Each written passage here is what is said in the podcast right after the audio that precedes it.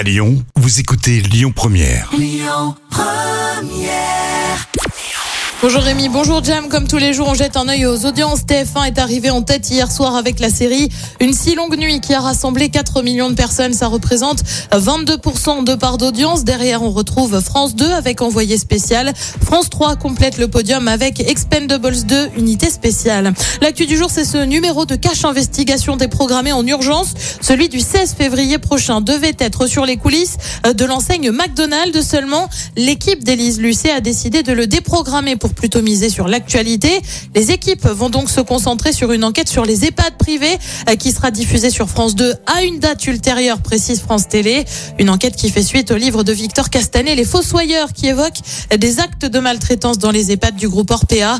Le 16 février, ce sera donc une soirée dédiée au pouvoir d'achat qui prendra place sur la 2. Et puis on a désormais les noms des personnalités qui vont présenter la prochaine édition de l'Eurovision.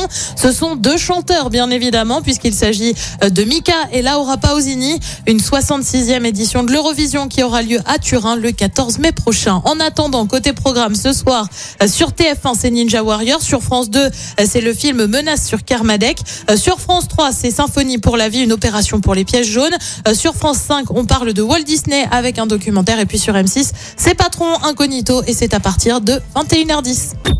Écoutez votre radio Lyon Première en direct sur l'application Lyon Première, lyonpremière.fr et bien sûr à Lyon sur 90.2 FM et en DAB+.